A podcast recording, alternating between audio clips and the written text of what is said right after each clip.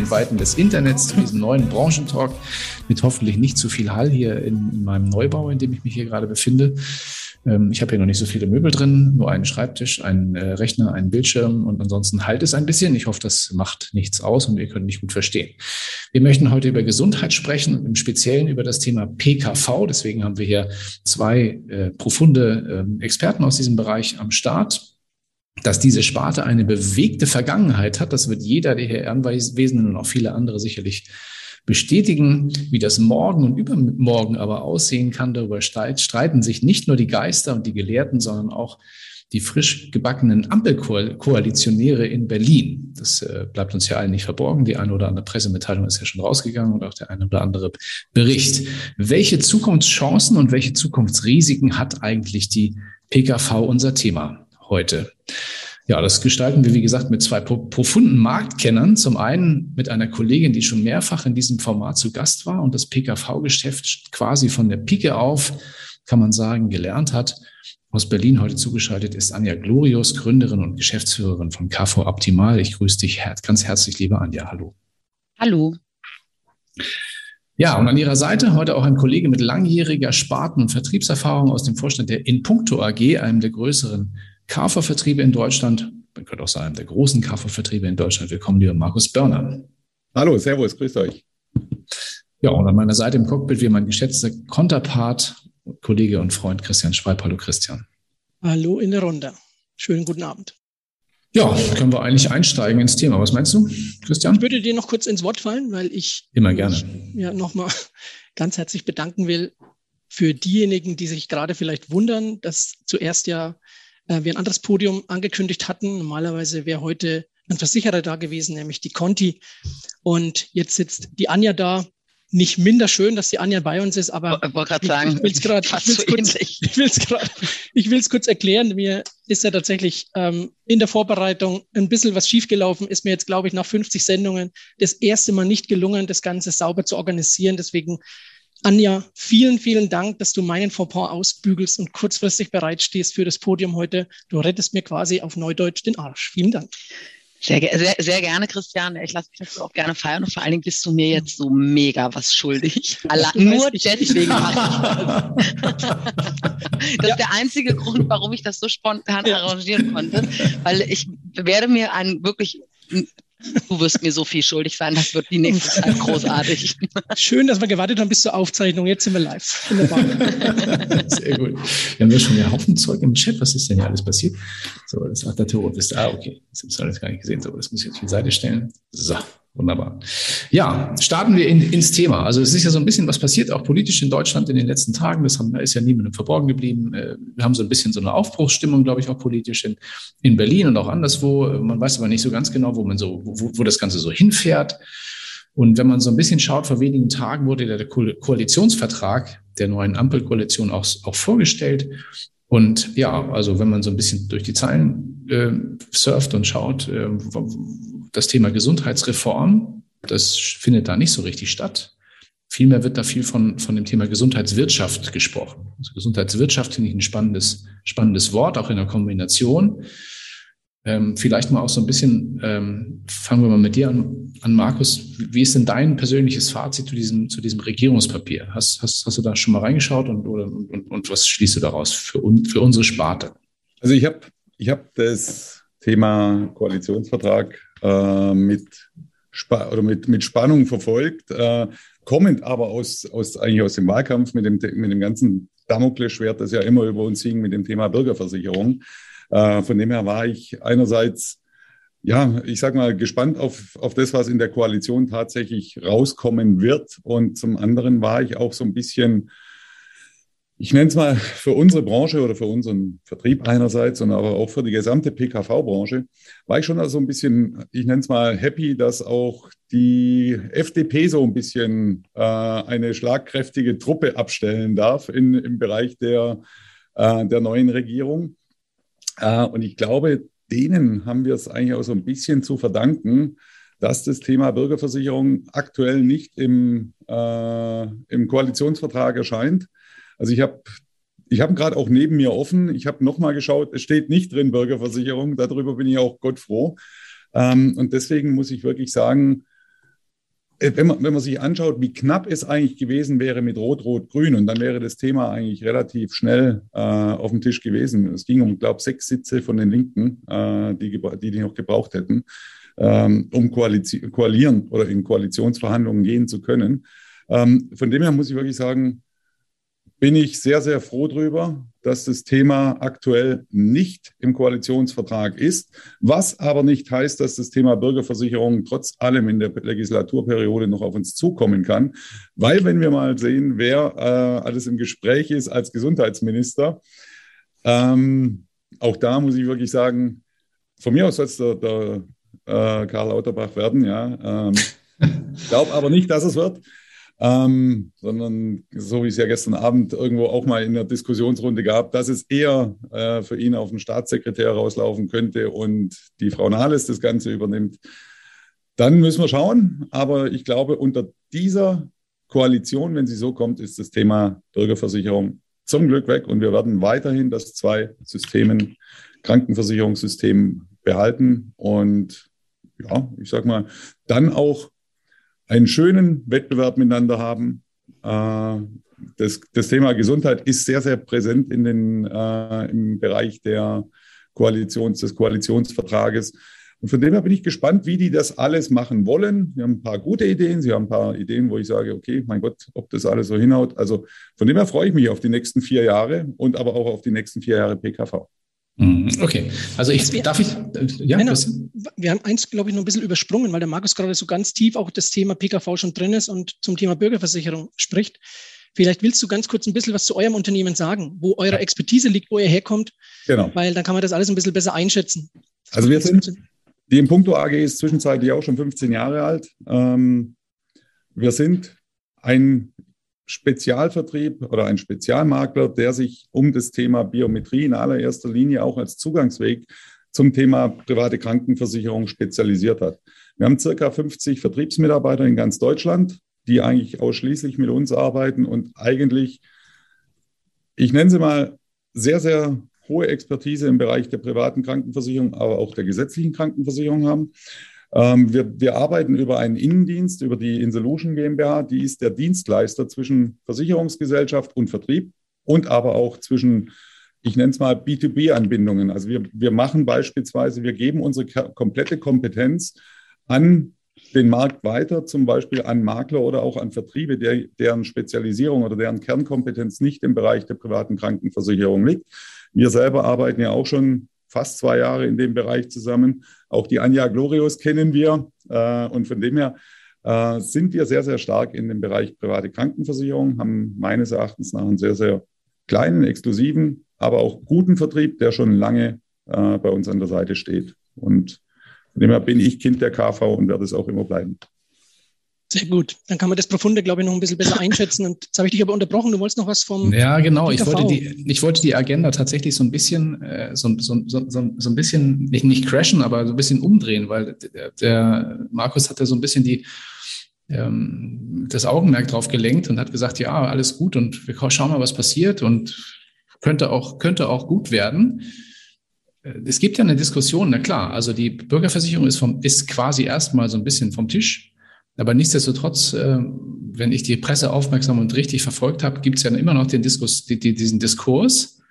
Und das ist ja jetzt gerade so eine witzige Konstellation. Ne? Wir haben mit dieser Ampelkoalition eine Situation, und wir können auch gerne in diesem Talk ein bisschen politischer werden. Ich glaube, das interessiert unsere Zuschauer auch ganz besonders, weil die sind alle davon betroffen wir haben da völlig konträre Meinungen, die jetzt auf einmal in einer Koalition zusammengeführt werden müssen. Und da muss man sich natürlich einigen. Ne? Und jetzt weiß man, okay, da werden Ministerien verteilt und dann gibt's, wird da ein Zugeständnis gemacht und da ein Zugeständnis gemacht und so weiter. Und wenn es denn schon keine Bürgerversicherung gibt, gibt es trotzdem die Diskussion darüber, ob zum Beispiel die Ampelkoalition die Wechseloption für Beamte in der GKV ähm, erleichtert einführt. Stichwort Hamburger Modell und so weiter. Also äh, das kann man auch noch weiterdenken, dieses Thema. Also wenn man jetzt zum Beispiel in dieser Koalition sagt, wir ermöglichen Beamten kein kleines Potenzial in der PKV, wie wir alle so wissen, den Wechsel in die GKV ohne große Hürden. Was passiert dann mit der Branche und mit dieser Sparte? Frage an dich, Markus. Wie viele Beamte habt ihr im Kundenbestand? Wir haben sicherlich ausreichend Beamte im Kundenbestand und natürlich wäre das sicherlich ein, ein Riesenthema. Ähm, sehe ich, also wenn man das Hamburger Modell mal ein bisschen anschaut, ähm, der Beamte in der gesetzlichen Krankenversicherung, einkommensabhängige, ähm, einkommensabhängige äh, Beiträge in der Krankenversicherung, der gesetzlichen Krankenversicherung, ich glaube, dann wird es schon mal ein bisschen enger weil der Beamte ja über die 50-prozentige Beihilfe relativ günstig, also circa 50 Prozent Beihilfe, relativ günstig versichert ist und selbst auch mit Kindern. Ähm, und ich weiß nicht, wie das ähm, dann wieder, sage ich mal, für mich ist immer, was, was ist unter den angedienten äh, Alterungsrückstellungen? Die gehören den Beamten, die gehören den Versicherten. Ähm, ein Wechsel in die GKV, so einfach ist es nicht möglich. Ich, äh, gut, verfassungsrechtlich sehe ich zwischenzeitlich schon äh, viele Sachen, die möglich sind, weil nachdem ja auch bestimmte, äh, auch in der Corona-Pandemie viel passiert ist. Aber ich glaube, es wird, es wird unheimlich schwer und ich glaube auch sowas würde nicht in einer Legislaturperiode möglich sein, äh, sowas umzusetzen. Ähm, die Diskussionen haben wir schon lange. Auch das Hamburger Modell wurde eingeführt, dass die Beamten in Anführungszeichen nicht mehr diesen Sonderstatus haben. Von dem her mache ich mir da relativ wenig Gedanken, weil auch der Beamte weiß ja auch eins er hat in bestimmten Bereichen Vorteile, äh, wenn er privat versichert ist. Mhm. Mhm. Schreibt der Torf, schreibt ihr wieder in Hamburg noch in einem anderen Bundesland, das pauschale Beihilfe eingeführt wird, konnte eine PKV-versicherte Beamte in die GKV zurückwechseln. Genau, und ich glaube, das wird auch, das, es wird nicht so einfach sein, wie dies, äh, wie dies sich alles immer so schön vorstellen. Ja, ja. Deswegen mache ich mir in dem Bereich bisher noch ganz, ganz wenig Gedanken. Ja, darf ich diesen sehr speziellen Ball, den habe ich jetzt ein bisschen vorgezogen, Christian, entschuldige das Alles bitte, gut. aber wir kriegen die, die, die, Runde wieder zurück, ist gar keine Frage. Ähm, siehst du das ähnlich, Anja? Ähm, also Beihilfe ist echt, also wir machen natürlich, wir beraten auch Beamte, aber das ist jetzt nicht so mein, mein Spielball tatsächlich äh, mhm. oder nicht mein Daily Business. Ähm, ich finde es an sich gut, einen echten Wettbewerb zu schaffen. Weil wenn man so die bisherige Situation zwischen äh, gesetzlicher und privater Krankenversicherung und der Besonderheit der Beihilfeberechtigten sieht, dann gibt es überhaupt gar keinen Wettbewerb.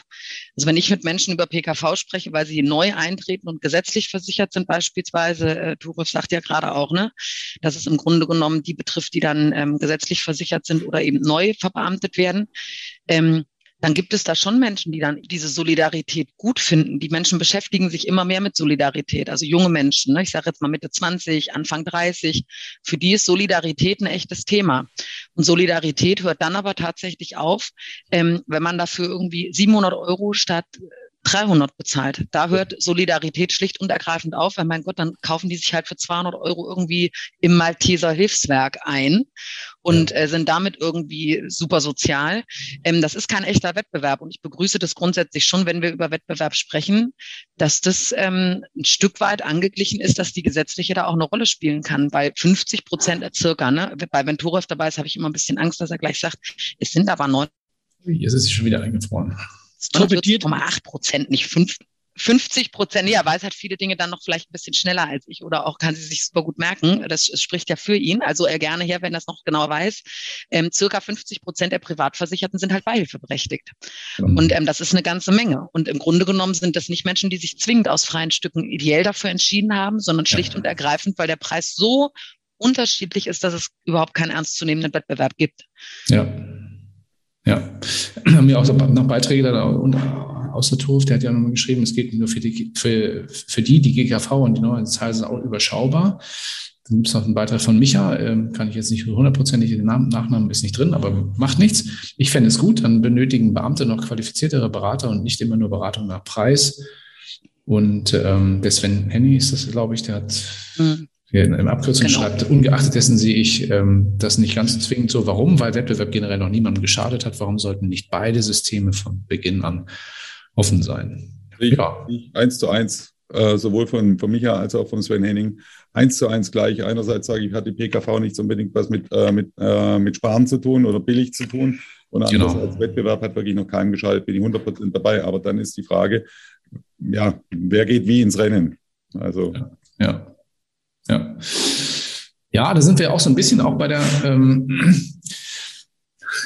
Micha schreibt, Micha ist von verbeamtet.de. Perfekt. Sehr gut. Ja. Er kennt sich ja dann aus. Mit Beamten. So. genau. Ja, ähm, gehen wir ein bisschen, bisschen wieder in die Metaebene. Es gab ein Statement von Florian Reuter, PKV-Verbandsdirektor, der hat vor wenigen Tagen im Interview zum Koalitionsvertrag ge gesagt, das ist mal eine andere Perspektive. Das Gebot der Stunde wäre es, die jüngere Generation auf mehr Eigenvorsorge vorzubereiten, um eine nachhaltigere Finanzierung von Gesundheit und Pflege zu sichern. Er sagt dazu, es fehlen im Koalitionsvertrag leider alle Elemente zu diesem Thema.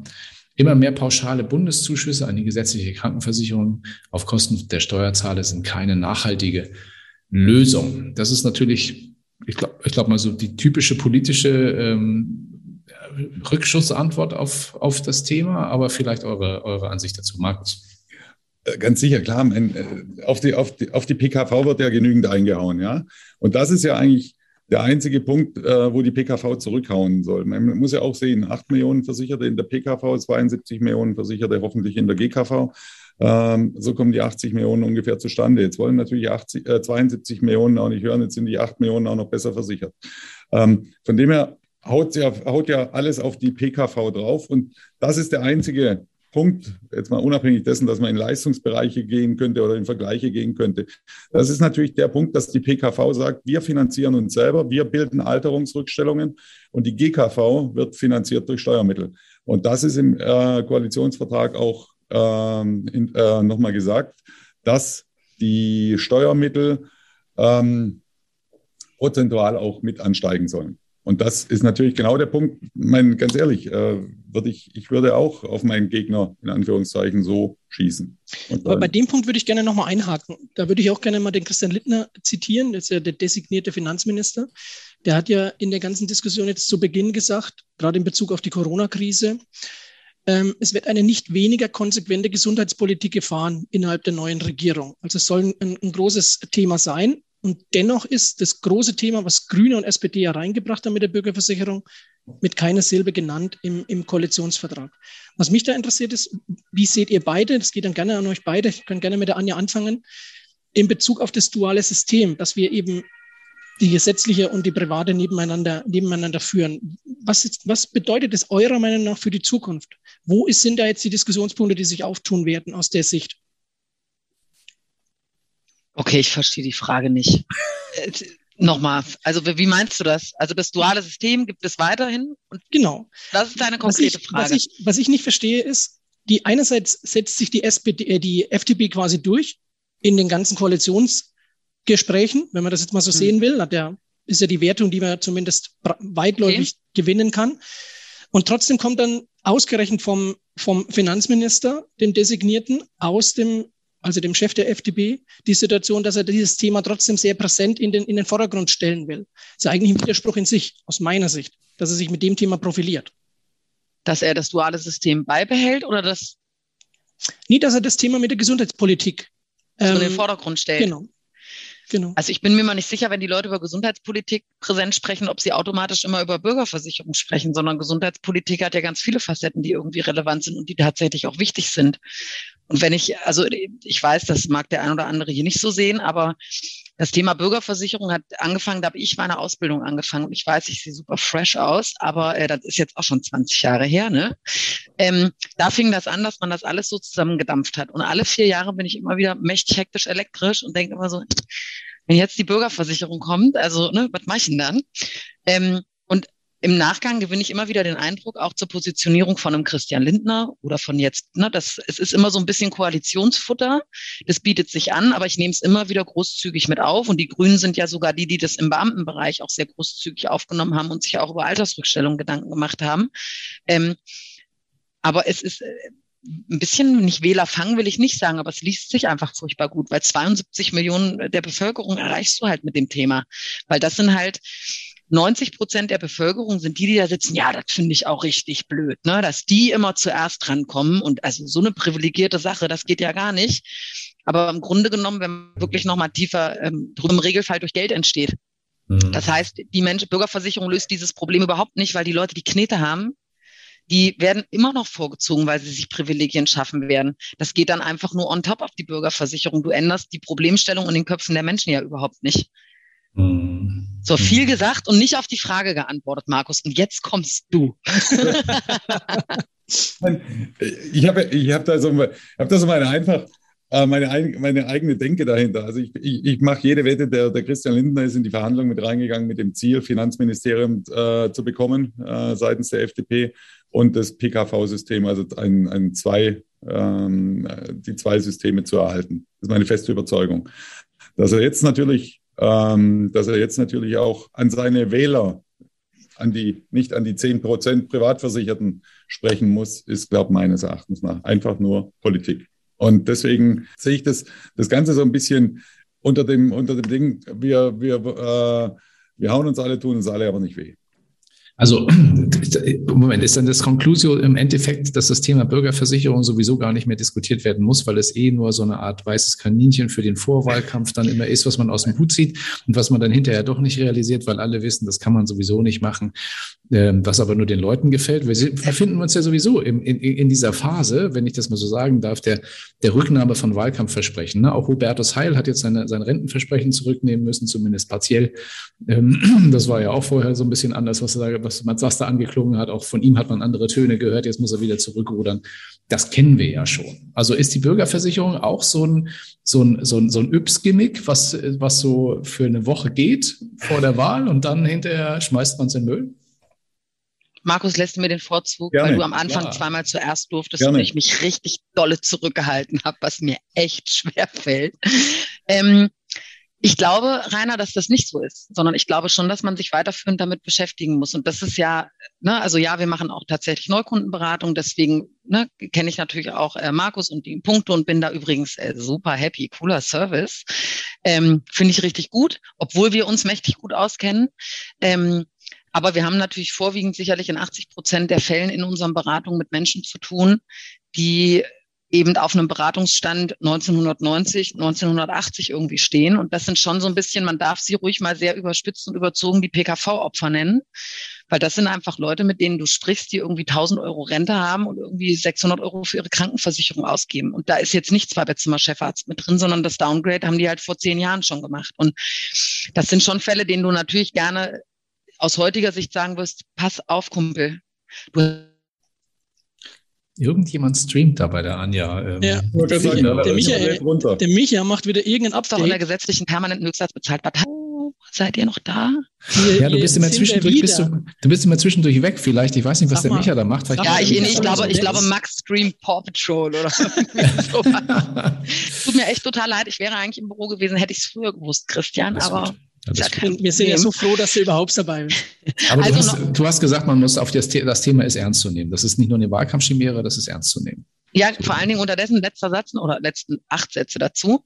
Ähm, ich, es gibt einen Aspekt im Koalitionspapier, der aus meiner Sicht durchaus auch damit in engem Zusammenhang steht, nämlich das Selbstständige. Und jetzt bin ich froh, dass ich hier sitze und niemand direkt irgendwie faule Eier nach mir wirft. Aber dass Selbstständige, gerade Neuselbstständige dazu verpflichtet werden, ähm, eine gewisse Altersvorsorge zu sichern und die gerade nicht im Anschluss irgendwie, weil ich kann das schon auch aus unternehmerischer Sicht nachvollziehen. Ne? Ich habe irgendwie vor fast zehn Jahren gegründet und ich habe das irgendwie mit meinem Geschäftspartner aufgezogen und da hängt mein Herzblut dran. Und ne, also die Geschichte ist bei dir, Chris Christian ja genauso. Und ich möchte nicht nicht heute abstreiten, dass wenn ich in, mit dem Unternehmen irgendwie in Schieflage wäre, dass ich auch alles dafür tun würde, um das Unternehmen zu retten und vielleicht auch meine Alters, ich weiß das nicht. Heute würde ich Nein sagen, aber ich glaube, in der Situation ist es dann doch nicht so einfach.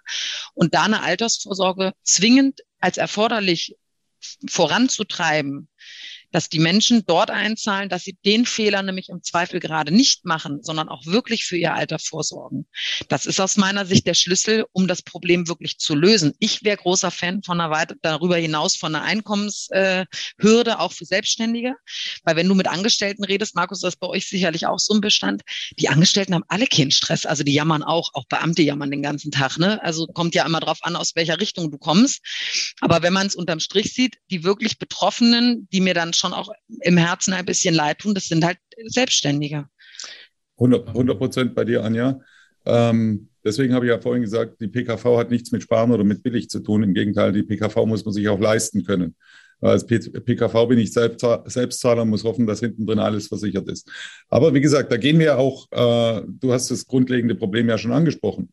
Ähm, weil wir, wir haben ja auch eins, äh, wenn ich aus 100 Prozent ein, äh, Einkommen rauslaufe, habe ich kein Problem, meine PKV-Beiträge zu zahlen, auch nicht die GKV-Beiträge. Schlimm wird es erst, wenn dann die Lücke zwischen Rente und, äh, äh und tatsächlichen Kosten naja, aber 100, äh, riesig ist. Darf Deswegen, äh, ich wollte gerade auf das Thema Bürgerversicherung rüberschiffen. Also ich sehe es grundsätzlich schon auch immer so wie ein bisschen, das graben die immer kurz vor der Wahl aus, weil das sind Wählerstimmen. Das ist einerseits das.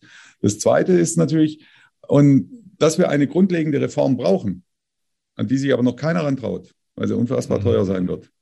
Vermutlich, ja. Aber weißt du, wenn, wenn, wenn, Entschuldige, Christian, da muss ich dir kurz ja. ins Wort fallen. Also einmal haben wir ja vom Torolf hier eine Ergänzung, der schreibt, äh, schreibt hier auch aus meiner Sicht auch zu Recht, Bürgerversicherung geht gar nicht, Beamtenbestand ist und bleibt immer so, wie er ist, kann man nicht ändern und Bestand nicht Beamte kann ich auch nicht zwingen.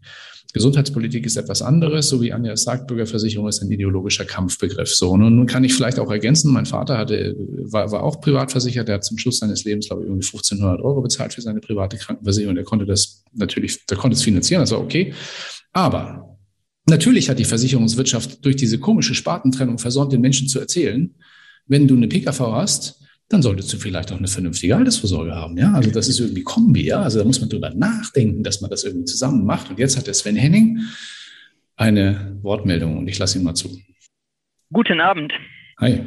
Guten Abend nach äh, fun funktioniert doch sehr schön. Dann bin ich ja glücklich und zufrieden. Ähm, das ist, das ist aber, glaube ich, unser Grundproblem. Wir verwechseln auf der einen Seite, dass wir politisch gerne alle eine alle sind gleich und alle haben die gleichen Rechte und Pflichten haben wollen. Auf der anderen Seite will dieses Ding aber keiner finanzieren. Und wenn man den Kunden heute sagt, und da bin ich fest von überzeugt, in ein paar Jahren zahlen wir 25 Prozent unseres Einkommens für eine Gesundheitsvorsorge. Ob die mhm. Bürgerversicherung heißt oder PKV oder PKV plus Zusatz oder sonst irgendwas. Oder, und das ist dann die andere Variante, wir streichen alles das raus. Dann machen wir keine Unfälle mehr, dann machen wir keinen Zahnersatz mehr, dann lassen wir alles das weg, was uns nicht direkt vom Krankenhaus sterben lässt. Dann haben wir vielleicht deutlich geringere Kosten.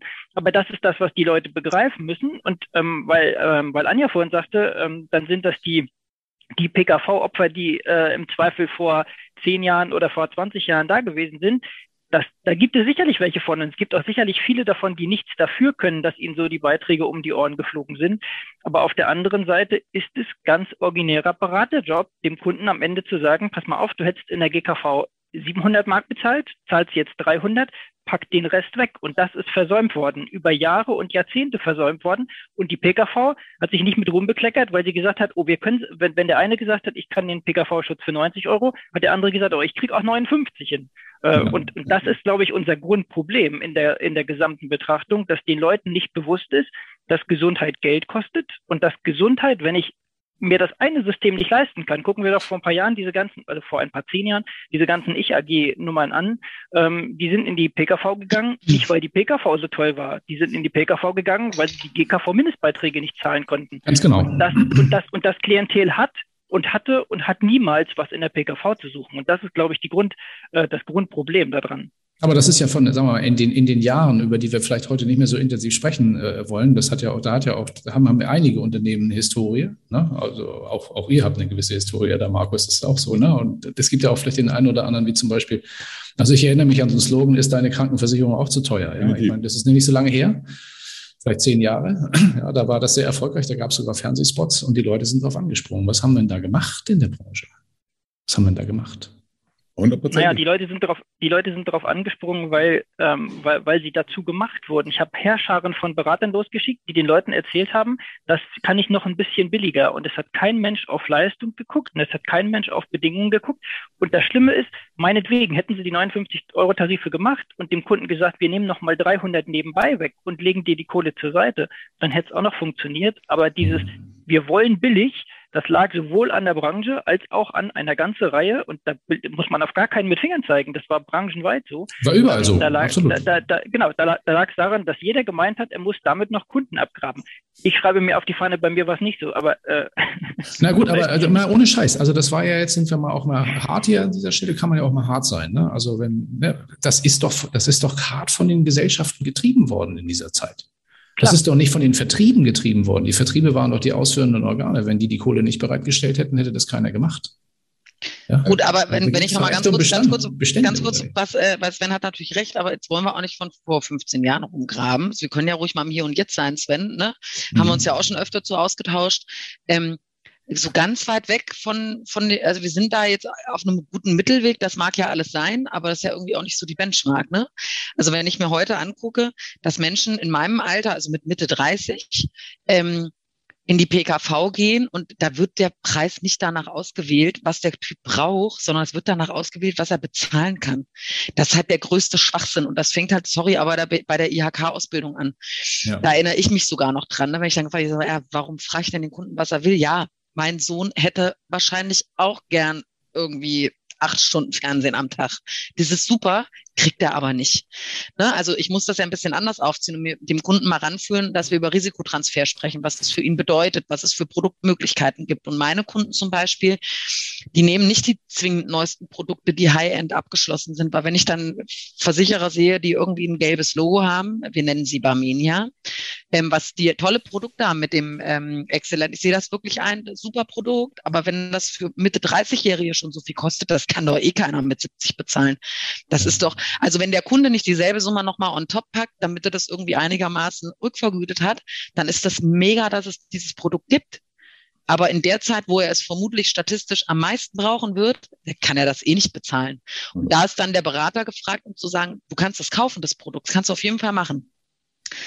Dann musst du aber auch genau das Richtige tun und deine Altersvorsorge genauso ganz verbindlich so aufstellen, dass du es bezahlen kannst. Ansonsten nimm halt den Tarif, der eins drunter ist. Transferieren nicht das gesamte Risiko an den Versicherer, sondern nimm die existenziellen Risiken, nimm die Prämie ein bisschen runter und nimm den Rest der Kohle und investier die in deine Altersvorsorge ganz explizit für deine private Krankenversicherung. Und da habe ich manchmal das Gefühl, das spiegeln mir Kunden, ob das so stimmt, ne? also keine Ahnung. Ähm, dass das jetzt nicht zwingend Thema ist, sondern es geht immer noch schon drum, wir wollen schon gerne noch einen Schnaps unter der Gesellschaft Nachdem Anja wieder eingefroren ist, antworte ich mal zwischendrin. das, das, das, das, Thema ist aber, glaube ich, ein anderes. Das Thema ist, dass die, dass ich, und wir predigen das ja in diversen Veranstaltungen seit Jahren. Wir müssen dieses, jeder darf PKV verkaufen, nur weil er gerade mal irgendwie in der Branche tätig ist. Das ist unser Grundproblem. Und das ist das Grundproblem bei, bei ähm, Versicherungsvertretern, das ist das Grundproblem bei Maklern. Das zieht sich durch die ganze Branche. Wir müssen den Leuten, die Sparten, und das, das will keiner hören in der Branche, aber wir müssen den Beratern die Sparten, wo sie den Kunden existenziell ruinieren. Und jetzt kann man lange darüber diskutieren, welche Sparten das sind. Sicherlich ruiniert er auch mit einem falschen, mit einem falschen Sachprodukt. Aber entweder die Leute weisen Qualifikation nach und machen die, machen die Beratung so, wie sie sein soll, oder sie lassen es bleiben und geben es ab. Und wenn ich als Gesellschaft das, das, den, den dritten Antrag kriege, der nicht funktioniert, vor welchen Kriterien auch immer, dann muss ich dem Berater irgendwann sagen, dann will ich von dir kein Geschäft. Passiert natürlich nicht, weil dann nehme ich ja zwei Anträge weg. Mhm. Also wir hatten den, den Bereich Ausbildung und Qualität in der, in der Vermittlung auch noch auf der Agenda mit dabei. Den würden wir dann mit Sicherheit gerne nochmal nehmen. Wir müssen nur aufpassen, dass wir nicht alles miteinander vermischen. Wir kamen vorher von ja. der Systemkritik, jetzt waren wir bei der Beratungsqualität. Ich würde nochmal ganz kurz auf die System, systemische Betrachtung zurückgehen wollen. Markus, du hast vorhin erwähnt, wir haben acht Millionen in der privaten Krankenversicherung, 72 in der gesetzlichen Krankenversicherung. Wir haben jetzt gehört, dass im Koalitionsvertrag nichts drinsteht für die Bürgerversicherung. Gleichzeitig wissen wir aber, es gibt genügend Diskussionen, Thema Hamburger Modell, eben mit den Beamten, dass es da vielleicht schwieriger wird. Wir haben seit Jahren steigende Einkommensgrenzen, die nach oben gehen, aber die Löhne wachsen nicht in gleichem Maße mit. Das heißt, der potenzielle Kuchen, der für, für Kunden in der, in der privaten Krankenversicherung da ist, auch in der Zukunft, der wird gefühlt kleiner, finde ich. Und das ganze Thema wird immer zum elitären, immer mehr zum elitären Produkt.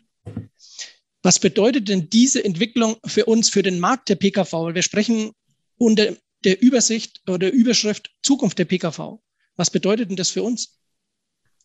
Also, also ich bin nur ganz beim Sven mit der Qualität der Beratung. Das ist schon mal ein ganz wesentlicher Aspekt. Außen, ne? außen vor mir geht es ums System vor allem. Wen die, sprechen wir in Zukunft an?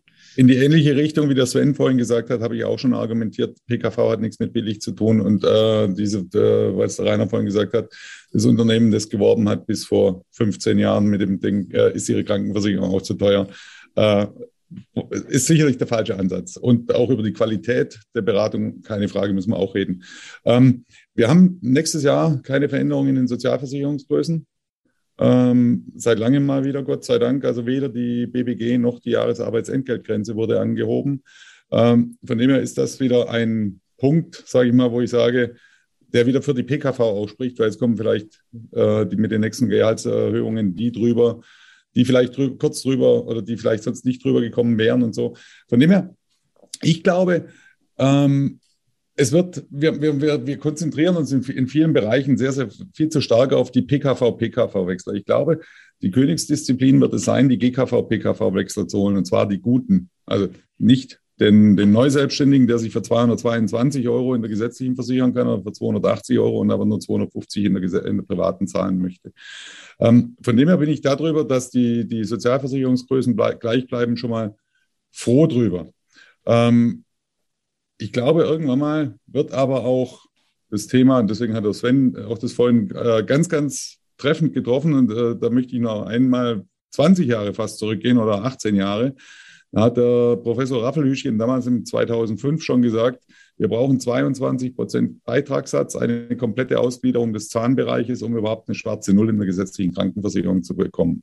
Und wenn das Sven jetzt 25 Prozent sagt, dann sind wir da nicht mehr so, viel, so weit weg davon. Und das Ganze war prognostiziert bis, äh, prognostiziert bis zum Jahr 2030. Von dem her äh, ist das einerseits eine Chance, dass auch, ich bin immer Freund davon zu sagen, tu Gutes und, äh, und sprich drüber, dass einerseits die privaten Krankenversicherer auch, und dann nehme ich die wirklich, dann sage ich auch, dass die privaten Krankenversicherungen in bestimmten Bereichen zu wenig offen sind nicht zu intransparent sind. Und eigentlich über das Gut, das sie haben, nämlich Alterungsrückstellungen knapp von 280 Milliarden Euro, ähm, ihre Kalkulationen oder ihre, ihre, ihre Systeme, wie sie funktionieren. Was bedeutet es denn beispielsweise, da kann die Anja äh, wahrscheinlich ein Buch drüber schreiben, was bedeuten denn 22.000 Euro Übertragungswert in Euro für den Kunden, wenn er irgendwo anders hinwechselt oder wenn er einen Tarifwechsel durchführt, etc. pp. Und ich glaube, wenn man das und noch die ähm, die Beratungsqualität erhöhen, dann haben wir mit dem in dem Bereich wirklich auch ein gutes und nachhaltiges Geschäfts- äh, und Kundenklientel.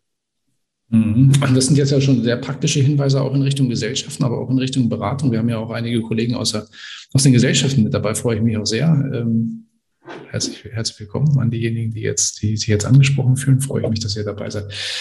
Das, das ist so tatsächlich so ein Thema. Ne? Also inwieweit haben Sie, also was würdest du dir da ganz konkret wünschen? Das war eben so ein, sehr, ein, ein konkretes Beispiel, aber wie, wie sollten Gesellschaften da, sagen wir mal, die Beratung noch besser unterstützen, damit das, damit das funktioniert, was du da gerade skizziert hast? Also, sag mal, ich, tu Gutes, sprich drüber. Als Beispiel, die Alterungsrückstellungen in, nach der Kalkulationsverordnung oder äh, im Tarif drin. Nicht die Zuführung zu den Alterungsrückstellungen, sondern die tariflichen Alterungsrückstellungen, die kalkuliert sind. Die sind teilweise bis die sind 35, 40 Prozent hoch. Ja, das weiß man nicht. Äh, das wissen die äh, viele auf dem Markt nicht. Das ist einerseits die Transparenz, um an der Beratungsqualität zu arbeiten. Das zweite ist die Transparenz der 280 Milliarden Alterungsrückstellungen auch mal zu sagen, pass auf, liebe Gesellschaft, oder wenn, wenn ich jetzt sehe, jetzt kommen die Beitragsanpassungen. Ja, wir haben 4,2 Prozent Beitragsanpassung dieses Jahr genau. äh, auf dem ja. PKV-Schnitt ähm, oder auf dem PKV-Markt die gesetzliche erhöht in Anführungszeichen gar nicht. Ja, das ist wieder, jetzt kann die gesetzliche wieder sagen, guck mal, wir sind ja viel besser und die private ist wieder so schlecht. Ja, äh, aber was passiert denn tatsächlich? Wie findet eine Beitragsanpassung statt? Warum findet eine Beitragsanpassung statt? Es ist zu intransparent. Sie versuchen es mit einem achtseitigen Brief mit der Beitragserhöhung dem Kunden hinzuschreiben und der Kunde sieht nur, ja wie, ich muss jetzt 30, 40, 50 Euro mehr zahlen. Ja. Ähm, wir müssen auch, du wirst mich dafür huldigen gleich, wir müssen auch aufhören mit den prozentualen Beitragsanpassungen. Es gibt absolute und keine prozentualen, weil wenn du, wenn wir beide PKV versichert sind, du zahlst 700 Euro, ich zahle 600 Euro, du kriegst 10 Prozent, dann sind es bei dir 70 Euro und bei mir sind 60. Von dem her, was sagt uns 10 Prozent? Wenn der, der Christian ist sicherlich, ähm, weil er bei einem guten Unternehmen ist, der zahlt wahrscheinlich nur 400 Euro, bei dem sind es nur 40 Euro. Und von dem her, da müssen wir viel, und da müssen auch die Gesellschaften, Fabian Ober, sag du auch mal was, korrigiere mich, wenn, wenn, man, wenn ich da falsch liege, aber wir müssen transparenter werden. Ja. PKV. ja, aber Markus, ganz, ganz kurze Frage. Ich muss, muss jetzt leider noch mal ganz kurz fragen. Also Transparenz finde ich ja mega, ne? Wenn Versicherer noch nicht mal in der Lage sind, mir einen Rechnungszins zu sagen. Oh, total aufregend. Anja, davon reden wir noch gar nicht. Das wollen sie nicht. Wir wissen zwischen Genau, aber ich, ich, ich habe nicht den Eindruck, dass das so Pro die Probleme beim Vermittler löst irgendwie. Was heißt Probleme? Das ist ja immer die Frage, will ich äh, Vertrieb, wir reden ja nicht über Berat, wir reden ja über Vertrieb. So, also es geht um Vertrieb eines Produktes. Und ähm, dieses Produkt ist, führt dazu, dass du viel Geld damit verdienst. So. Und das ist aus meiner Sicht tatsächlich schon durchaus eine Problemstellung, weil du damit Hürden schaffst und Avancen schaffst bei Vermittlern und gerade bei Vermittlern, ohne da jemandem auf Schlips zu treten, der neu in der Branche ist.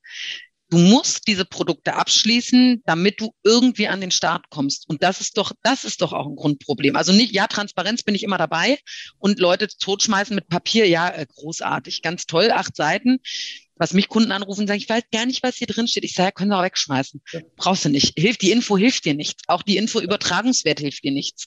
Klar hilft dir, hast du recht, ne? Es würde einem helfen zu wissen, wie hoch ist die Altersrückstellung, die eingepreist ist im Produkt. Das würde einem helfen, weil wenn eine hohe Altersrückstellung eingepreist ist, ist das durchaus positiv, um das Produkt eher vorzuziehen beim Kunden und zu sagen, schau, du zahlst zwar ein bisschen mehr, aber guck mal, du machst auch viel mehr dafür, dass es langfristig stabil bleibt. Es scheint sicherer zu sein. Ähm, aber ich glaube, wir sollten wirklich, ich habe da jetzt kein, nicht das Rätsels Lösung, sondern wirklich mehr an dem Vermittler appellieren. Dass, es geht nicht darum, dass du bei einem Abschluss 4000 Euro verdienst. Ja. Es geht, ne? Ja, da, sind wir bei, da sind wir bei dem nächsten Thema, das auch in der Koalition diskutiert wurde, Provision versus Honorar. Aber das, das mhm. mache ich jetzt hier heute nicht auf. Das mache ich jetzt hier heute nicht auf. Aber nichtsdestotrotz zwei, drei Zitate vielleicht aus, äh, aus dem Kreise der, der Teilnehmer. Andreas Fischer schreibt, Saturn, Geiz ist geil, läuft immer noch in allen Bereichen. Und äh, Sascha Grabert schreibt ähm, auf Facebook, hier fängt doch die Beratungsqualität an, sowohl in der GKV als auch in der PKV werden Beiträge angepasst in die eine oder in die andere Richtung, kann man sagen. Anja, du hast dazu einen lustigen Post heute geteilt auf Facebook. Darf ich den auch teilen oder ist das, ist das so geheim, dass ich das nicht mit diesem Zettel, den du da geteilt hast, von dem anonymen Kunden? Der Kunde, der der Kunde, der die Gewinne und die ja, äh, ja, ja, genau. gegenübergestellt hat. Ist das, ist das, darf ich das hier teilen oder findest du das doof, wenn ich das jetzt teile? Anja, er redet mit Post. mir. Ja, Dein Ach, Post was ich von heute. Ernst, Rainer, was ich bei Facebook poste, auch drin. Ey. Das, das, das, hat, eh, das, ist ja eh, das hat ja eh schon fast jeder gesehen, dann mache ich das. Aber Und nochmal, der ist, das ist ein ganz nett, also ich fand es einfach nur interessant, der hat mir halt einfach sechs Seiten handschriftlich geschrieben, so ein bisschen wie wenn mein Opa mir geschrieben hätte. Ne? Man sieht das auch noch an dieser ja, Schrift, ist so ein super akkurater Typ, total nett. Aber das ist, da siehst du, aber da siehst du mal, wie ein Kunde Mann, denkt und fühlt. Genau, ja. das ist jemand, der intellektuell, also der hat früher auch einen Ingenieursberuf gehabt. Ne? Also es ist jetzt nicht so, dass das so einer ist, wo du denkst, so, ey, Kumpel, ne, da hast du aber eine Schleife zu wenig gedreht, sondern das ist schon jemand, der sich ganz genau überlegt, ähm, also das sind die Gedankengänge von Menschen, die sehr lange privat versichert sind. Und du holst die Leute tatsächlich auch immer wieder, und ich, wir haben momentan tatsächlich relativ viel Krankenstand im Büro, also ich telefoniere momentan, deswegen ist meine Stimme auch so angeschlagen, sehr viel selber mit Kunden. Mhm. Und ähm, ich muss immer wieder Dinge gerade rücken. Das hat nichts mit Vermittlern übrigens zu tun und auch nichts mit achtseitigen Beitragserhöhungsschreiben, sondern einfach nur mit grundlegenden Dingen Menschen wieder da abzuholen, zu sagen, hey, es geht nicht um dich, was du ausgegeben hast. Ne? Ist mega cool, dass du nur zehn Prozent deiner äh, Beiträge ausgegeben hast, aber dann mach eine Flasche Champagner auf, weil irgendeiner von den Leuten hat Krebs oder hat Diabetes oder liegt im Krankenhaus mit einem Herzschrittmacher. Also sei dankbar, freu dich, dass du es bezahlt hast und dass du nicht der bist, der es in Anspruch nehmen musste. Also alleine dieser Gedanke, ne, das ist ein Kollektiv, es geht um Risikotransfer und da musst du Kunden, bin ich mir sehr sicher, alle sieben Jahre von vorne abholen. Also das ist nicht wie Fahrradfahren, das verlernst du nicht, sondern Menschen vergessen das schlicht und ergreifend. Du meinst, Kollektiv verlernt man, wenn es einem keiner erzählt. Doch, ich glaube wirklich, dass die Kunden, gerade was, was mir persönlich besonders auffällt, ähm, Menschen, die privat versichert sind und dessen Ehepartner ist auch privat versichert, die sind voll krass. Weil die haben gar keinen Bezug mehr zur gesetzlichen. Für die ist einfach die PKV nur noch ein Höllenloch. Ne? Es wird immer teurer und sagst du denen so, äh, Entschuldigung, was machen Sie denn beruflich? Und, sagst du, ja, ist ja cool, also Sie können auch eine gesetzliche 950 Euro bezahlen, aber ne, Gute Empfehlung für Sie. Äh, nehmen Sie doch die Kohle, die Sie jetzt immer noch sparen nach 20 Jahren und fangen doch einfach mal an, nicht mehr auf die Malediven zu fliegen, sondern an die Ostsee. Und im Gegenzug nehmen Sie die Kohle, die nächsten zwölf Jahre, die Sie noch beruflich tätig sind, und machen was super Kluges damit. Rufen Sie Ihren ne, Berater an, wie auch immer, stecken Sie es unter das Kopfkissen, nur verprassen sie die Kohle einfach nicht. Also ne, wenn Menschen gesetzlich versichert sind, der Partner, dann haben die häufig noch so einen Bezug dazu, ne, dass die schon sehen, was zahlt der andere, wie läuft das. Jetzt ist wieder weg. ja, Leistungsstellen ab, äh, genau. wie schnell Du warst genau. wieder weg. Du warst ganz kurz wieder weg, ich aber grad, wir haben. Ich habe auch gerade sehr laut geschrien, dass dieses Kack-Internet nicht geht. Nein, das geht gut, alles wunderbar. Ja, also ich, ich habe noch mal einen Kommentar von, von einem Kollegen, der, der, sich hier Jedi, Jedi nennt, das finde ich sehr sympathisch. 14,5 Milliarden Steuerzuschuss in die GKV und die werden wahrscheinlich jetzt zu so 20 Milliarden werden. Das ist auch das, was der, was, was der normale Beitragszahler nicht, nicht mitbekommt. Ne? Also wie stark das gesponsert wird.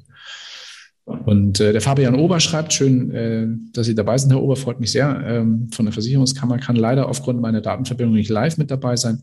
Aber ich gebe Markus recht. Ich finde es sehr schade, dass viele Informationen, unter anderem der Rechnungszins, nicht offengelegt werden. Richtig. Total schade, weil das spricht für ein Unternehmen. Wenn die SDK 2% Rechnungszins hat und eine DKV, was übrigens ne, nennen wir sie Pfefferminzia, ist ja auch egal, 2,75 Prozent, dann spricht das dann, dann hat ein Preisunterschied plötzlich eine ganz andere Wertigkeit für eine, zumindest für einen Vermittler, der weiß, was er damit anfangen sollte in der Kundenberatung.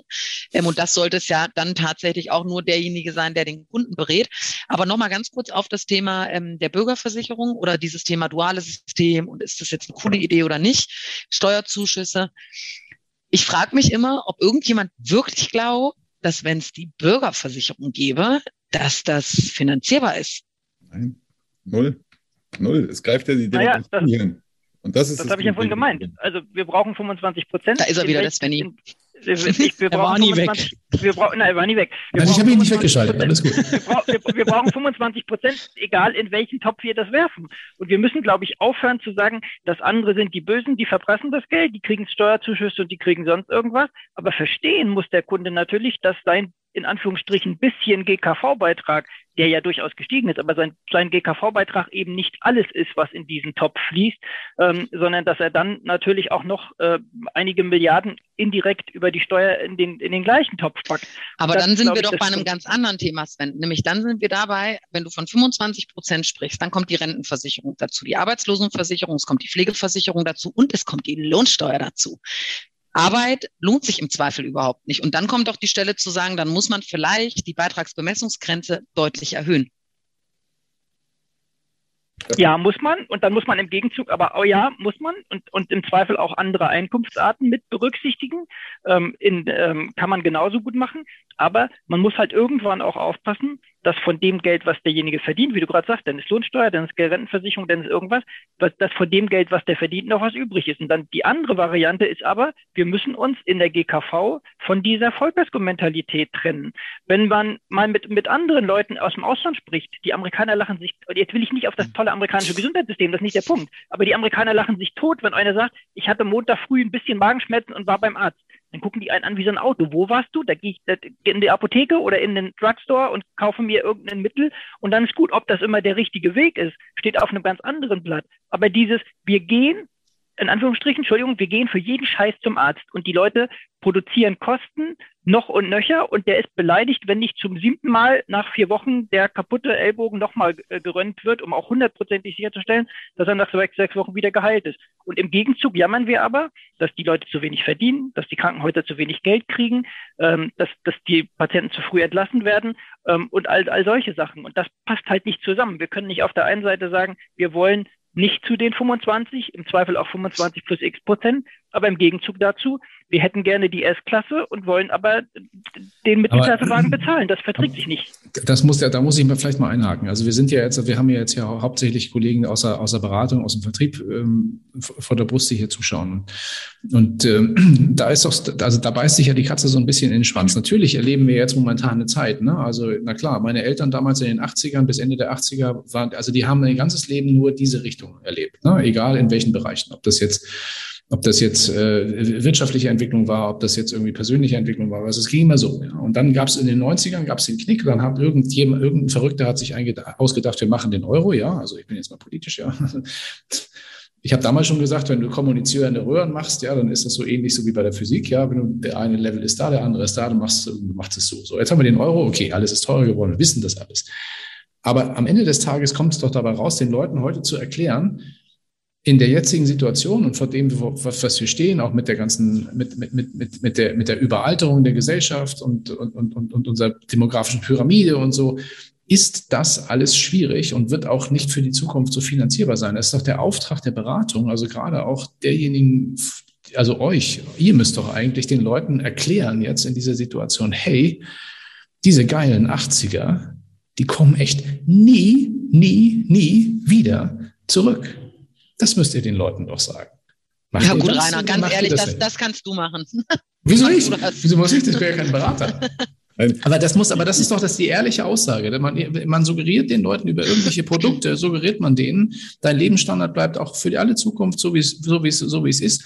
Und dann stellt man an allen Ecken fest, wenn ein paar Jahre vergehen, bröselt's weg, ja. Und dann denken die Leute, was ist denn mit euch los? Und das fällt auf unsere Branche zurück. Das fällt image-technisch auf unsere Branche zurück, wenn man das so macht. Also, wenn man nur über Produktverkauf agiert und den Leuten keine Konsequenzen erklärt oder nicht erklärt, wie die Gesellschaft sich entwickelt, dann kommt man immer an so einen Punkt, wo das nicht weitergeht. Ist doch logisch. Und es geht nicht nach oben die nächsten zehn Jahre, da können wir, da können wir uns von verabschieden. Es geht nach unten und wir müssen die Leute auf diesem nach unten begleiten. Oder nicht? Gut, aber Rainer, ganz ehrlich, das ist aber nicht mein Job. Ich begleite hier gar keinen nach unten. Nein, ich also glaube. Ich, was machst du denn dann? Also, was ist dein Job dann? Äh, ne, also, ich glaube, das ist ein politischer Job. Das ist ein Ach, ich war schon wieder weg. Komm, ey. Na, alles gut. Also nochmal, ich glaube, das ist ein politischer Auftrag. Ne? Politik impliziert, wir wollen es alles super schön machen, das soll alles gut funktionieren.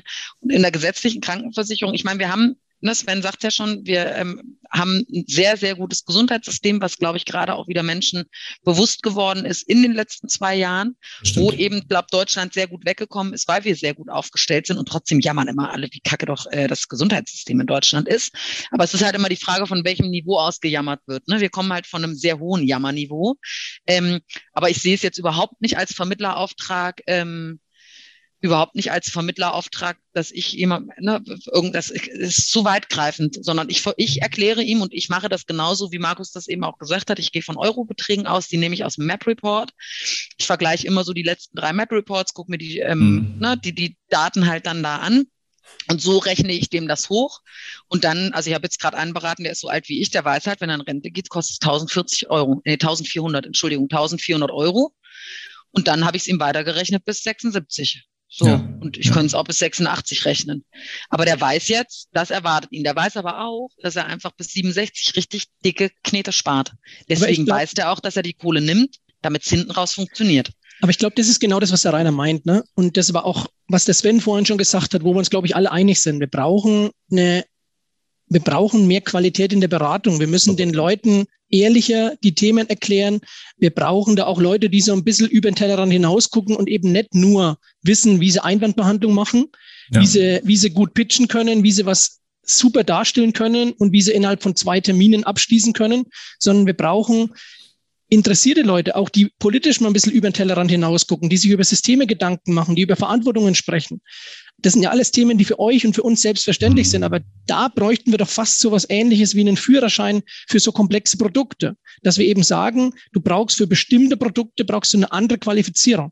100 Prozent bin ich. Das wäre schon für mich ein Thema, wo ich sage, da müssten wir eigentlich als Branche lauter rufen und müssten sagen, nicht weil einer eine Versicherungsfachmann-Ausbildung hat, die ich in Ehren super finde, aber wenn er damit zum Beispiel komplexe Produkte wie eine PKV beraten darf, dann müssen wir uns darüber unterhalten, ob das richtig ist und ob wir das so wollen. Dann müssen wir uns darüber unterhalten, wo wir Nachwuchs herkriegen. Weil das erklärst du den Leuten mal, die in die Branche kommen. Wovon soll denn jemand, der 30 ist, ein Kind hat und eine Frau, wo, also das ist, nochmal, ich will das nicht rechtfertigen, weil du hast vollkommen recht. Aber dann kommt gar keiner mehr in die Branche. Aber das sehe ich, das sehe ich anders, Anja. Ich mache mal einen ja? ganz abstrakten Vergleich. Nehmen wir mal den Sport. Wenn jemand, wenn jemand neu im Sport anfängt, ob jetzt bei so einem Ausdauersport, wie das dein Mann macht, oder beim Fußball, dann ist er mit Begeisterung dabei, dann ist er am Anfang, ist er Anfänger. Deswegen darf er aber trotzdem dabei sein. Aber der kann nicht den Anspruch haben, dass er morgen in der Bundesliga dabei ist und irgendwie für einen großen Club spielt, sondern der muss sich qualifizieren. Der muss mit anderen kooperieren, der muss lernen von Profis, der muss sich Dinge abgucken. Und du kannst Menschen qualifizieren. Das heißt, du musst sie bei der Leidenschaft packen für diese, für diesen Sport, für dieses Hobby und musst sie dann ranführen. Und das, glaube ich, funktioniert auch in unserem Job. Definitiv. Ja, dann, dann geht es, dann geht es weg von, dann geht es aber hin zu im Punkto, sage ich jetzt mal, ne, dann geht es hin zu einem, zu einem, zu einem sehr positiv gemeint, zu einem Vertrieb wie von Markus, ähm, wo du unter die Fittiche genommen wirst und geht weg von diesem Thema, du machst das Ding irgendwie alleine. Also ne, wir sind ja sehr auf Selbstständigkeit aber, getrimmt. Aber Anja, da bin ich, ich, also ich bin, ich bin, ich bin so, so ein bisschen äh, ja, wie soll ich sagen, zerrissen. Einerseits, ja, äh, ich habe Gott sei Dank von Anfang an, ich habe gesagt, ich kenne mich mit Kfz nicht aus, ich werde das auch nie kapieren. Ich weiß bis heute noch nicht, was die Wohngebäude von 1918 bedeutet. Ist mir wurscht, ich habe es einmal gebraucht, alles gut. Ähm, aber wenn ich dann sehe, was auf, in der Branche rumläuft, ja, also ich bringe mal ein Beispiel. Ich, ich, bin autoaffin, ja, wie immer in der Versicherungsbranche. und Rolex, und Rolex. Natürlich. Und gehe dann ins Autoforum und sage, du, ich möchte mir ein neues Auto kaufen. Und der Experte gegenüber empfiehlt mir, dann nimm ein blaues. So ist es im Bereich der Versicherung, PKV. Und das kann es nicht sein. Und da bin ich 100% beim Sven Henning, äh, oder Hennig, Entschuldige, ähm, da bin ich 100% dabei. Da müssen, müssen andere Maßstäbe gesetzt werden. Und zwar genau in dem Bereich. Deswegen renne ich hier drüben nicht durchs Industriegebiet und versichere, Halle, äh, versichere Hallen, weil die Firma ist bankrott, wenn die erste Halle abfackelt, wenn ich es gemacht habe. Hundertprozentig. Man zahlt keine Versicherung, die Firma ist tot. Aber so ist es in der PKV auch. Und deswegen, da bin ich 100% dabei. Die, da muss mehr kommen. Also und jetzt ist doch die entscheidende Frage, würde sich das ändern? Jetzt sind wir doch beim Thema, was ihr nicht besprechen wolltet. Markus, würde sich das ändern, wenn die Cottage abgeschafft werden würde? Wahrscheinlich nicht. Warum? Ich bin, wie soll ich sagen, ähm, ich, ich, ich habe mich mit dem Thema Netto äh, oder Cottage-Vermittlung äh, oder Honorarvermittlung sehr, sehr stark auseinandergesetzt. Ganz ehrlich, ich, ähm, ich habe so ein bisschen Befürchtungen, dass wenn wir das Thema irgendwann mal kommen, dass wir dann wieder auf der Bildzeitungsseite sind. Einerseits wird kommen My Hammer, das heißt, wer macht mir den Abschluss der Formpolice XY billiger oder der KV? Mhm. Ist ja jetzt schon so, ne, bei Honorar. Das, und das zweite wird dann sein, wo, wo der Vermittler dann sagt, komm, machen wir heute ohne Rechnung. Dafür kriegst du dann billiger.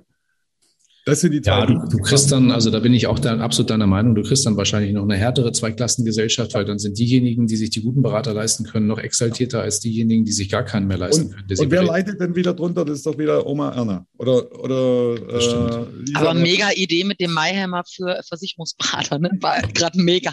Ja. Voll gut. Ja. Habe, also heute haben wir ja Antrags-eBay, habe Antragssuche Provision. Und das ist dann halt andersrum. Ja. Möchte abschließen, suche günstigste Rechnung. Echt? Ja. Okay. Ja, also Geld sucht sich sowieso immer seinen Weg. Das habe ich noch nie gehört. Das ist, ja, das ist ganz normal. Wir haben so ein paar Statements hier noch aus, aus, aus, aus dem Umfeld von Facebook. Der Hans Stolp schreibt hier, ähm, Rainer, dass das, was ihr vorhin geschildert habt, ähm, das Thema Qualitätsberatung interessiert den Kunden im Beratungsgespräch nicht. Er sieht nur die teure Prämie und den Kontoauszug. Ähm, und ergänzt das Ganze, dann sind wir sehr, sehr schnell wieder bei festangestellten ähm, Beratern oder Kundenberatern. Sascha Grabert schreibt, ähm, ich persönlich bin bei der DBK ausgebildet worden. Ich glaube nicht, dass äh, irgendwo besser ausgebildet wird. Jemand, der eine Ausbildung macht, vor allem eine kaufmännische Ausbildung, die drei Jahre dauert, der ist meines Erachtens durchaus qualifiziert, eine PKV zu beraten. Beihilfe ist vielleicht nochmal ein anderes Level, aber auch das wird einem, einem beigebracht. Kann ich jetzt äh, schwer, schwer was zu sagen. Ganz ich glaub, sicher nicht. Okay. Sven. 100 Prozent beim Sven. Ganz äh, sicher nicht. Wer sich, ja. die, wer sich, auf die, ganz sicher nicht. Wer sich auf die Fahne schreibt, ich habe drei Jahre kaufmännische Ausbildung gemacht, der ist weder qualifiziert, eine BAV, noch eine PKV, noch eine Baufinanzierung zu beraten, äh, wenn er das nicht als Spezialisierung machen will. Ja, das aber Sven, die DBK, die hat schon einen KV-Schwerpunkt. Also mein Schwager äh, ist bei der DBK, also ich will jetzt nicht sagen, er macht es auf gar keinen Fall so gut wie ich, aber ähm, das hat auch viel, also die kriegen schon echt ein gutes Handwerkszeug an, an den Start und ich glaube, damit steht später dann auch alles, Sven, es steht und fällt mit deinem eigenen Anspruch an deinen beruflichen Ethos. Da, damit steht und fällt alles. Das ist das, was Markus auch gesagt hat mit dem Kfz. Ich lasse unsere Kfz-Flotte von einem Kollegenmakler machen, den ich vom IGVM kenne. Weil ich da, ich habe da echt null Plan von. Also macht der das für mich. Ich vertraue dem da total, der macht das super. Das ist auch das, was hier ja auf dem äh, hier, ne, was jemand geschrieben hatte, mal mit einem Experten zusammengehen. Und ich glaube, das ist tatsächlich übrigens auch das, was verstärkt, zumindest in der Maklerschaft bei jüngeren Maklern, äh, stark auch durch Jungmakler Award und durch solche Themen einfach auch gefördert wird, dass Menschen ihr Geschäft teilen, weil sie einfach verstanden haben, ich muss nicht einen Kunden haben, habe da sechs Verträge und fünf davon sind kacke, weil ich kann nur eine Sparte, sondern ich suche mir meine drei, vier anderen Menschen dazu und gemeinsam beraten wir den Kunden gut und wir haben alle was davon. Also ich, ich will das vielleicht nochmal auflösen an der Stelle, weil wir sind, drehen uns, glaube ich, immer um denselben Kuchen, so ein Stück weit. Ne? Also am Ende des Tages geht es ja immer darum, ihr habt von Transparenz gesprochen, ihr habt davon gesprochen, dass man, dass, dass, dass man den Kunden abholen soll, dass man ihn nicht auf etwas vielleicht in der Vergangenheit nicht hinreichend darauf vorbereitet hat, was auf ihn vielleicht zukommt jetzt in der Zukunft, auch jetzt schon teilweise. So.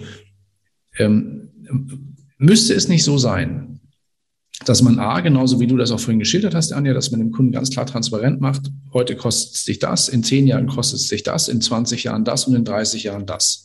Erste Stufe der Transparenz. Zweite Stufe der Transparenz wäre für mich und auch dieses, und das ist das Übergreifen und wo du sagst, das Teilen und auch oder kooperieren, nenne ich es mal lieber. Warum, das habe ich ganz vorhin schon gesagt, warum werden nicht PKV und Altersvorsorge grundsätzlich und zwar auch verpflichtend innerhalb der Branche gemeinsam beraten. Ja, also es kann doch nicht sein, dass du einem was andrehst, von dem du genau weißt, dass er das oder von dem du gar nicht genau weißt, das ist ja vielleicht der, der nächste Punkt, dass du nicht genau weißt, ob der sich das in 20 Jahren leisten kann. Du müsstest es ja eigentlich genau wissen. Ja, du müsstest es doch genau wissen. Deswegen müssten doch eigentlich diese beiden Disziplinen, die leider in der Branche spartentechnisch immer getrennt waren, gemeinsam agieren, damit der Kunde dieses Problem nicht mehr hat, weil dann würden wir doch beide Dinge lösen. Also wenn man das zusammenpackt, der Kunde kennt doch seine finanzielle Situation und weiß doch, wo er steht und wo er vielleicht in 20 Jahren stehen will.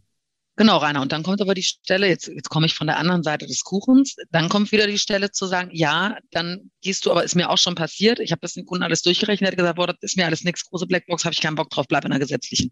Super. Ich habe da eine Zusatzversicherung mit ihm gemacht, auch okay. Mir ist das wurscht, weil unser Unternehmen so strukturiert ist und wir sind so lange am Markt. Natürlich können wir uns das leisten, auch Kunden zu verlieren, wenn wir die ordentlich beraten haben. Mhm. Dann machen die halt keine volle, sage ich jetzt mal. Ne? Aber wenn du, also wie gesagt, ich will das überhaupt nicht rechtfertigen, ne? Aber wenn du jetzt wie der DBK-Kollege zum Beispiel, der geht irgendwann aus der Ausschließlichkeit und sagt einfach, Mensch, ich habe die Faxen dicke, DBK ist cool, aber ich will mich Seid ihr noch da? Ja, ja. ja, ja wir sind Alles da. gut. Ihr müsst euch immer bewegen, dass ich weiß, ich kann weiterreden. ähm, das ist super, Rainer, danke.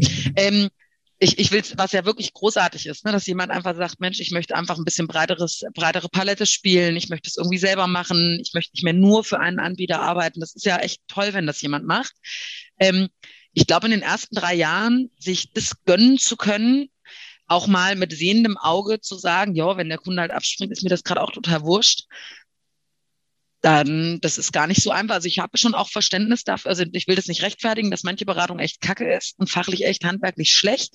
Aber ich glaube gar nicht, dass es nur mit der fachlichen Ausbildung zusammenhängt, wie wir eingangs besprochen haben, sondern das hat was mit Druck zu tun, mit finanziellen Themen und vor allen Dingen hat es mit dem eigenen Anspruch an seinen beruflichen Ethos zu tun. Ne? Also mein Anspruch ist halt, mach nur Dinge, die du selber machen würdest. Ansonsten nimm deinen Koffer und geh wieder. Macht doch gar keinen Sinn. Wenn du es schon nicht machen würdest, ja, warum soll es denn der Kunde Ja, aber natürlich, machen? aber dann kannst du ja zusammenarbeiten mit jemandem, der die andere Seite versteht. Ne? Ja. Kannst du ja klar. machen. Ne? Und das ist auch zum Beispiel so, den Ansatz fahrt ihr, glaube ich, bei der BSC. Ich weiß nicht, wie ihr es bei der Impunkto macht, aber grundsätzlich würde ich doch so einen Ansatz immer sinnvoll finden. Ich als Kunde würde mich abgeholt fühlen, wenn man mir erzählt, alles klar, das Ding kostet irgendwie in, in 25 Jahren für dich 1500 Euro. Das musst du wissen. Ja, wie machst du denn das? So, dann würde ich mich abgeholt fühlen, würde sagen, okay. Und wenn ich sowieso Altersvorsorge mache, das mache ich doch sowieso als Selbstständiger. Das mache ich doch sowieso. Dann muss ich halt noch eine Schippe drauflegen. Das, das setzt aber voraus, das setzt aber voraus, dass der, dass der Berater bereit ist, nicht nur die positiven Seiten eines Produktes in den Himmel zu loben, sondern Ach, ehrlicherweise zu, ehrlicherweise zu sagen, weißt du was, da hat es noch den und den und den Haken. Und ich habe mal angefangen mit einer, mit einer Serie im Blog, die heißt nicht, nicht, ganz schlicht und ergreifend Basiswissen. Und wenn du dann Kunden hast und bei mir Kunden landen, die sagen, ich habe schon drei PKV-Beratungen, dann bin ich bei ihnen gelandet und habe ich mal ein bisschen Basiswissen gelesen, das hat mir alles keiner erzählt dann wissen wir aber, wo genau das Problem ist. Wenn der Berater der Meinung ist und oder die Gesellschaften der Meinung sind, das kann man ja sehen, wie man will, ähm, nur zu, so zu tun, als wäre die PKV das beste Produkt für alle und jeden und jederzeit, nur weil er in die PKV kann, muss er da noch mhm. nicht lange hin. Und also, auch der Kunde, der, der im Zweifel 1000 Euro über der Jahresarbeitentgeltgrenze ist, der gehört im Zweifel nicht dahin mit Anfang 30 oder mit Ende 20 oder wann auch immer. Ähm, Es sei denn, er hat eine Perspektive und er sei denn, was er, was er tut. Aber das ist genau das Problem. Viele trauen sich einfach nicht zu sagen, das Ding hatte eben nicht nur die rosa-rote Seite, sondern hat auf der anderen Seite eben auch Schattenseiten. Da kann dir das und das passieren. Dafür habe ich im Zweifel die und die Lösung. Und da bin ich völlig dabei. Dann braucht man es entweder selber oder man braucht einen Kollegen dazu. Und dann sage ich, deine, deine, dein Risiko ist Beitragsentwicklung und hier habe ich einen, der löst es mit dir. Das muss ich ja nicht mal selber machen, sondern ich kann mir ja in der Kooperation einen suchen, der es macht. Aber das fehlt in der Branche tatsächlich. Also neben der eigenen Qualifikation und am Ende ist es der eigene Anspruch oder der eigene, ja, der eigene Anspruch an sich selber. Deswegen sage ich ja immer, wenn ich einen guten, wenn man einen guten Vertreter hat und sei die Gesellschaft die ein grünes oder ein blaues Logo oder sie in Koblenz oder in Köln, ist ganz egal. Wenn sie aber sehr spezialisiert auf einen Bereich sind, dann glaube ich manchmal tatsächlich, ist der Kunde bei einem guten Vertreter einer, eines typischen großen Krankenversicherers im Zweifel besser beraten als bei irgendeinem freien Vermittler, der das Thema KV nur so nebenbei macht.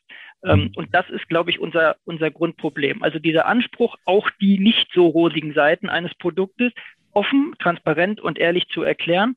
Ähm, nicht nur, weil der Kunde sich abgeholt fühlt, sondern weil er sich auch vernünftig aufgeklärt fühlt. Ja ganz ehrlich, Sven, 100 Prozent bei dir. Äh, die Chance dahinter ist natürlich noch viel, viel größer, wenn du dich auf, äh, wenn man sich auf sowas dann auch, ich sage mal, konzentriert und auch mal einen in der gesetzlichen lässt oder ihm den Rat gibt, pass auf, bleib in der gesetzlichen. Dafür habe ich aber dann nachher vielleicht einen Kunden, der dann aber auch verstanden hat, dass er zur, äh, zur PKV A ein ausreichendes Krankentagegeld braucht, B die BU braucht und C die entsprechende Altersvorsorge braucht. Dann habe ich die, äh, dann habe ich natürlich die eierlegende Wollmilchsau. Nur das auf, in, auf die Schnelle in der Branche zu verändern, ich glaube, dann, dann haben wir auch den Weltfrieden. Wir gehen nicht, wir reden ja nicht um, über Dinge, die wir der, auf die Schnelle verändern wollen, sondern über Dinge, die perspektivisch gut Aber funktionieren können. Ich bin, ich bin, ich bin 100 auch dabei, ganz ehrlich, nehm, äh, will mich gar nicht vergleichen, aber meine, meine Frau ist Anwältin, ja, die ist Fachanwältin mhm. für Verkehrsrecht. Ähm, wer, was habe ich, wenn ich heute einen Anwalt suche, ja, dann suche ich doch Entscheidungsanwalt, dann suche ich einen Erbrechtsanwalt, dann suche ich einen Verkehrsrechtsanwalt und so weiter und so fort. Und was machen, wir, was machen die Leute bei uns in der Branche? Die holen sich den dummen Versicherungsheini, der eh nichts wert ist, ja, äh, und lassen sich von dem auf Kfz bis, hin, bis hinten auf PKV beraten. Äh, ja, ich glaube, ja.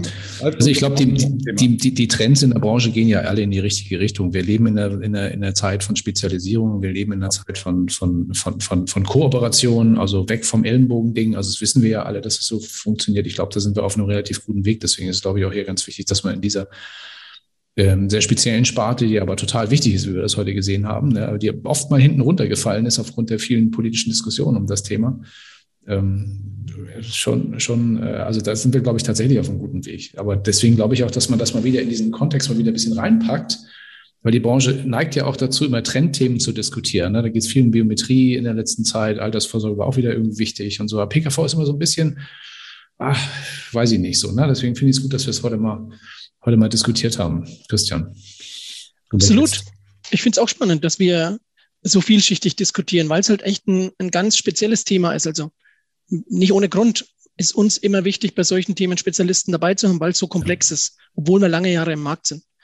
Deswegen war es eine, eine spannende Runde, aber wir müssen tatsächlich heute mit Blick auf die Uhr schauen, dass wir, dass wir die Kurve kriegen. Sonst ja, aber also wir könnten da noch stundenlang drüber reden, ich weiß das, aber ich glaube, aber das sollten wir auch tatsächlich nochmal wiederholen. Aber ich glaube, ähm, also ich glaube, der Appell, ähm, das ein bisschen anders zu sehen, hat heute, glaube ich, auch den einen oder anderen äh, erreicht. Und ich kann mir auch vorstellen, dass es auch für, für, also, so, also für mich war es heute ein Bereich an der Tag, hat mir wirklich Spaß gemacht heute, die Runde, muss ich ehrlich sagen. Zumal auch mein, mein Skript auch überhaupt komplett explodiert ist und überhaupt gar nichts von dem, was ich eigentlich fragen wollte, aber passt. Wunderbar. Aber davon lebt ja so ein Talk, dass wir ähm, spontan auf Dinge reagieren. Vielen Dank auch, dass sich so heute so unheimlich viele beteiligt haben draußen. Sven, vielen Dank, dass du die Zeit gefunden hast, da live mit dabei zu sein. Genau. Toll, wenn wir, wenn wir solche Kapazitäten am Markt mit erreichen und dass wir uns da alle gegenseitig mit befruchten und unterstützen. Vielen Dank. Kann ich mich nur anschließen. Gerne. Genau. Ja, okay, ja, wie gesagt, Christian, mit Blick auf die Uhr, ähm, ohne das jetzt abbrechen zu wollen. Ähm, ähm, Fabian Ober schreibt, war sehr nett, vielen Dank und einen schönen Abend. Ähm, ich fand es sehr, sehr bereichernd heute Abend, wie schon, wie schon gesagt, ähm, und freue mich auf eine nächste Runde zu diesem Thema. Vielleicht schauen wir mal, was, wir, was, was uns nächstes Jahr tatsächlich erwartet, wenn die Koalitionäre sich dann auch tatsächlich auf ein Programm geeinigt haben.